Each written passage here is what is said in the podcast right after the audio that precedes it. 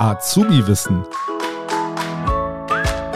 Talk und Tipps für kaufmännische Auszubildende. Mit Jasmin B.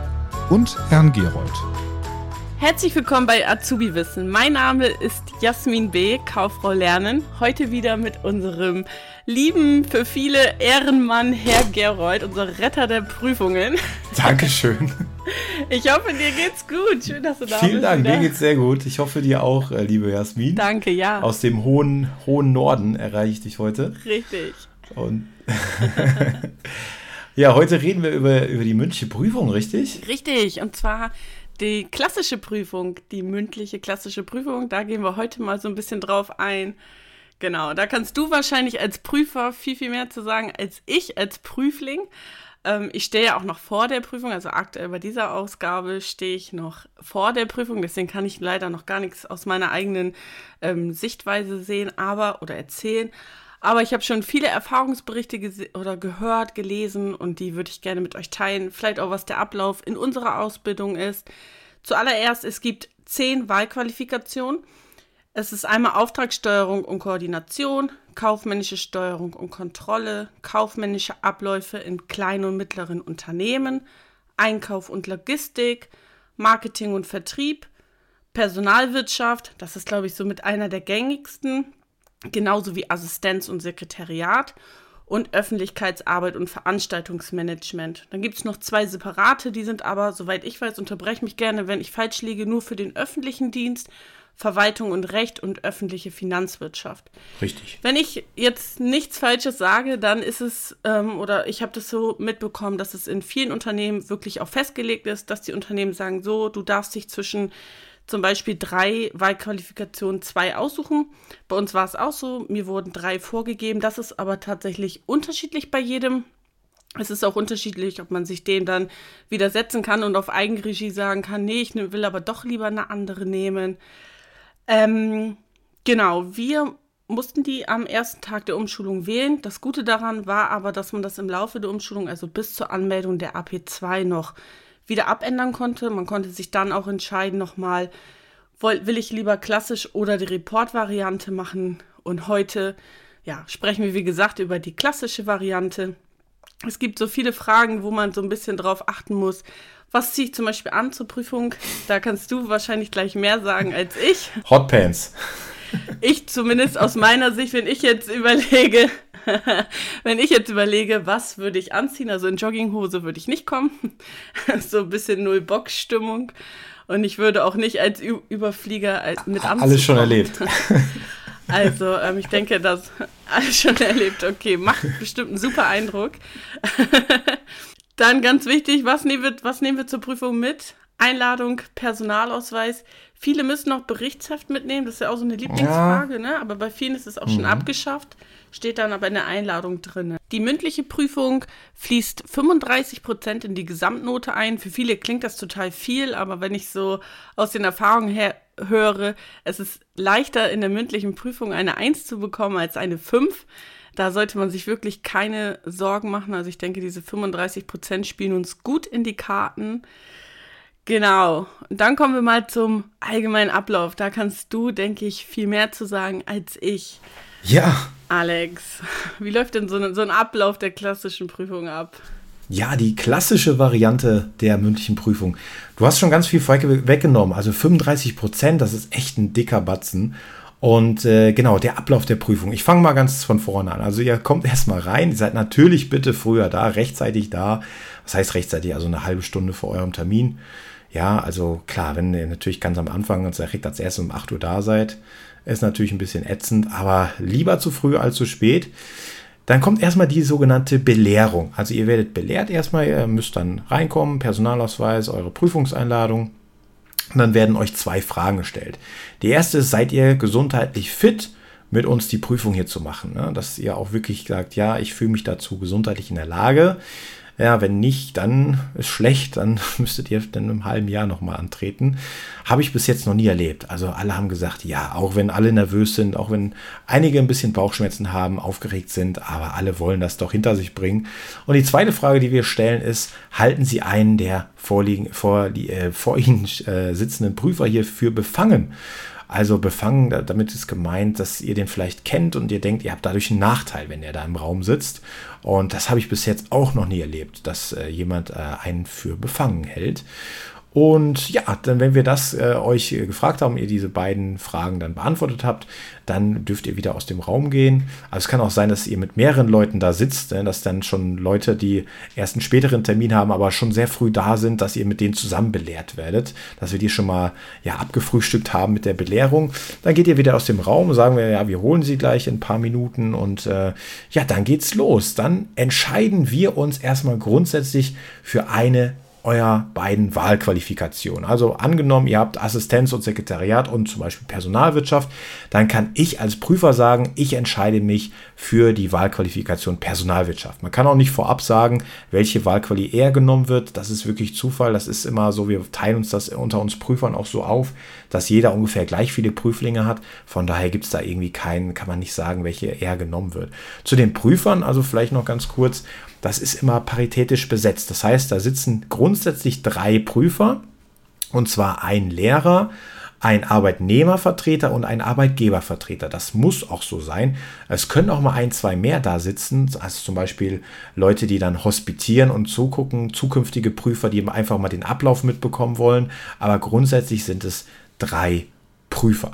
Gut, also dann haben wir jetzt eure Wahlquali bestimmt, dann äh, bekommt, äh, gehe ich mit euch in einen Raum, beziehungsweise die Aufsicht geht mit euch in einen Raum und ihr bekommt für eure Wahlqualifikation, ich habe ja gesagt, ich habe mich für Personalwirtschaft entschieden, zwei Fälle vorgelegt. Also wir entscheiden uns für die Wahlquali, aber ihr dürft dann innerhalb der Wahlquali zwischen zwei Fällen auswählen. Ja? Also es bleibt bei Personalwirtschaft, aber zwei unterschiedliche Fälle. Beispielsweise habe ich vielleicht einen zum Thema, mh, hm, ja, Personalbeschaffung. Ja, also es geht äh, darum, dass wir neues Personal brauchen.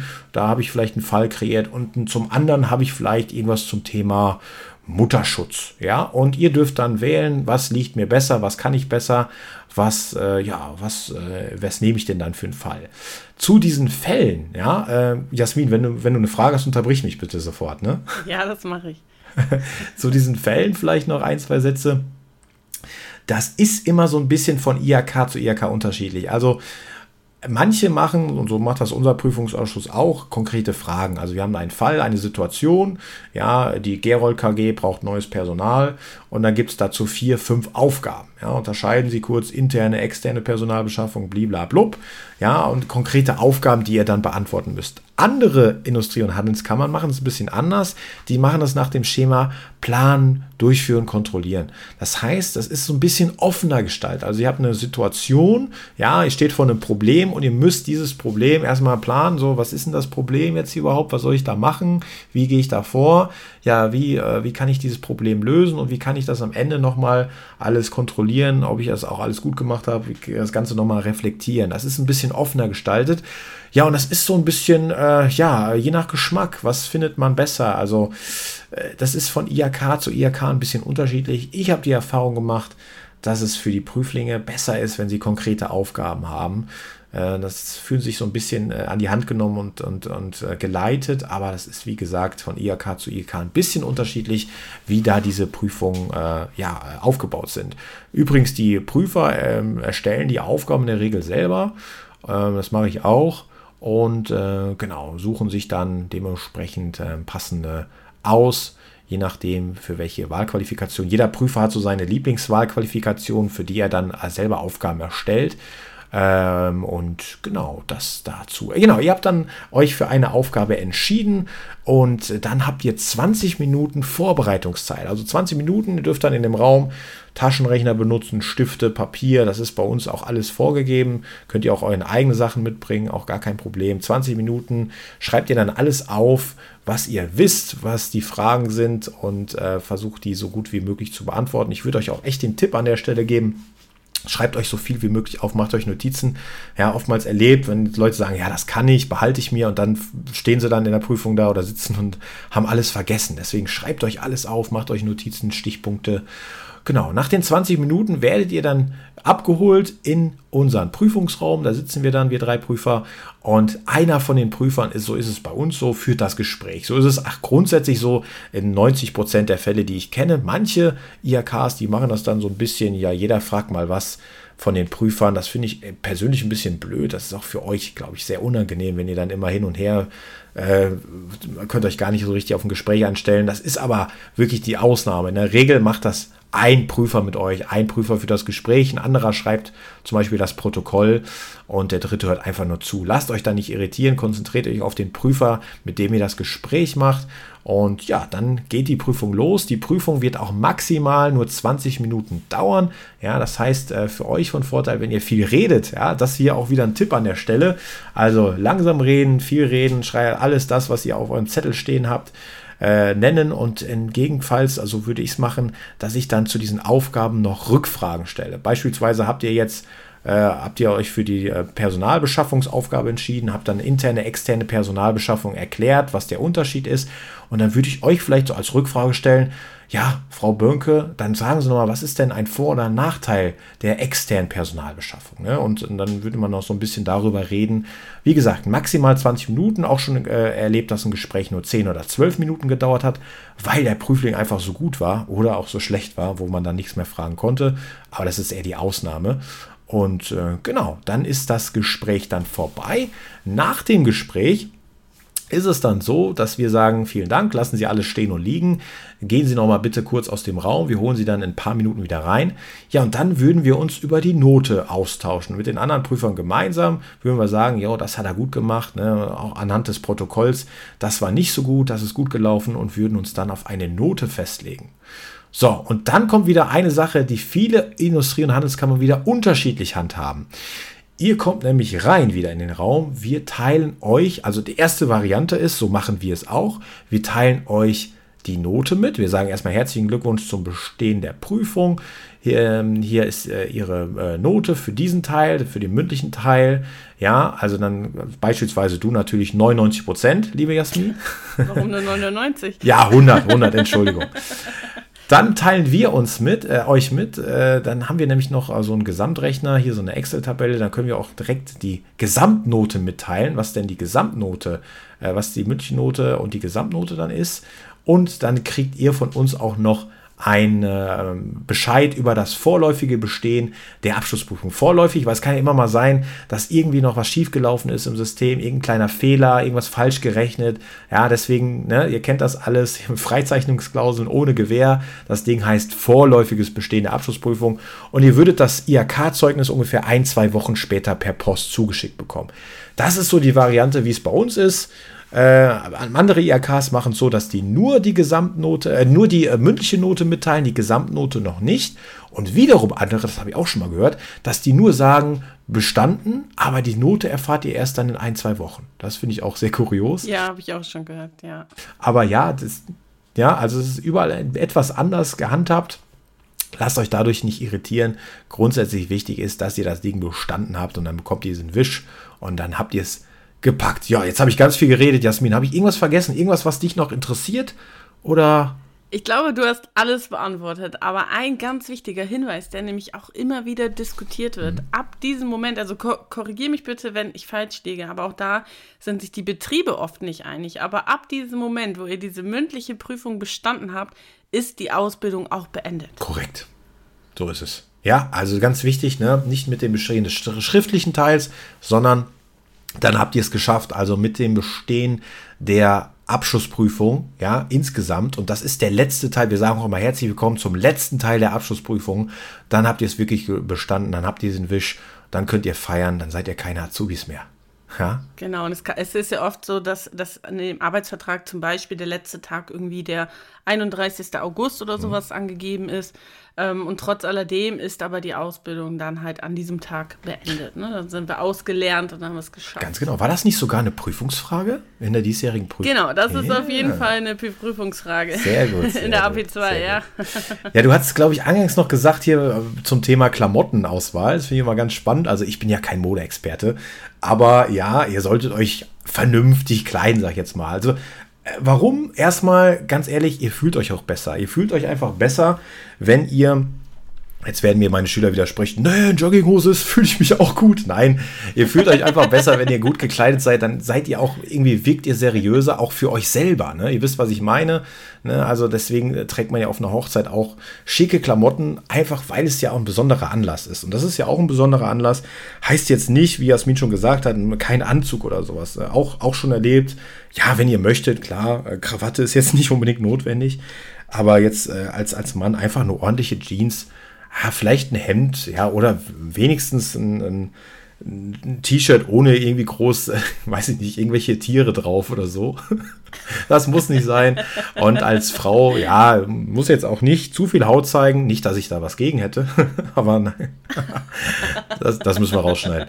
Nein, aber äh, ihr wisst, also ich meine, ich glaube, ihr könnt selber ganz gut einschätzen. Ich habe es tatsächlich, hat mein, mein äh, Kollege, ein älterer Kollege von mir mal erzählt, dass er mal eine, eine, ein Prüfling, ein, ein Mädchen nach Hause geschickt hat, weil es zu aufreizend angezogen war. Die musste dann, also die ist dann am späteren Termin dann nochmal nachgekommen, aber ich weiß nicht genau, was sie anhatte, aber es muss, äh, ja, es muss schon sehr, sehr äh, aufreizend gewesen sein und äh, ja, keine Ahnung. Also ich, Jasmin, ich würde dich niemals nach Hause schicken. Danke. Ja, also das, das vielleicht als Tipp, was die Klamottenwahl angeht, einfach aus, aus einem gesunden ja, einem gesunden Menschenverstand vernünftig anziehen, rechtzeitig da sein, äh, schlafen vorher, ne, rechtzeitig früh ins Bett gehen. Vorsicht auch immer mit so Sachen wie, ähm, ja, hier Baldrian oder sowas.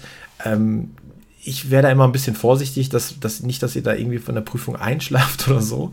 Ähm, das muss ja jeder für sich selber irgendwie äh, aus, austesten, entscheiden. Ihr kennt euren Körper.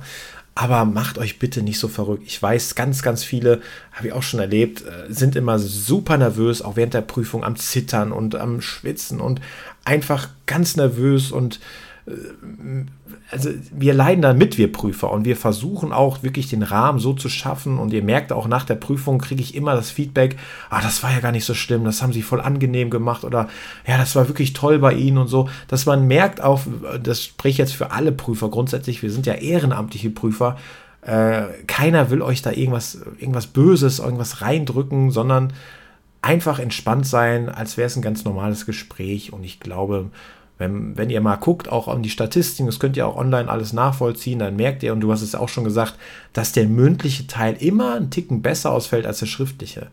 Ja, und das soll euch auch ein bisschen Mut machen, keine Sorge zu haben für die mündliche Prüfung. Jo, jetzt haben wir ganz schön viel gequatscht. Also klassische Variante.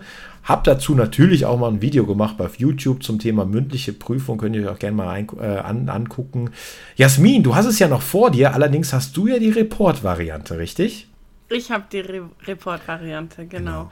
Trotz alledem habe ich mich damit ähm, auch befasst und ich kann hier, weil auch viele auch immer sagen, so, habt ihr Tipps, womit wir lernen können? Es gibt natürlich viele Erfahrungsberichte aus den letzten Jahren, wo man sich so ein bisschen dran orientieren kann. Die kann man auf Social Media oder auf überall auf anderen Plattformen und so weiter finden. Aber man kann ruhig auch an dieser Stelle erwähnen, der Kiel Verlag hat ein ganz tolles Buch zu den klassischen Prüfungen mit 60 Prüfungsfragen wo wirklich allerhand drin ist zum Lernen. Also kann ich nur empfehlen. Ganz genau, super. Das kann ich auch machen. Und ansonsten würde ich sagen, über die Report-Variante, die für dich ja auch wahnsinnig interessant ist, Jasmin, da sprechen wir beim nächsten Mal drüber. Genau. So machen wir es. Ja, dann würde ich sagen, Leute, schon mal äh, viel Erfolg für eure mündliche Prüfung. Das wünsche ich auf jeden Fall auch. Wir sehen uns beim nächsten Mal. Macht's gut. Bis zum Tschüss. nächsten Mal. Tschüss. Ciao. Das war Azubi Wissen, ein Podcast der Marke Kiel.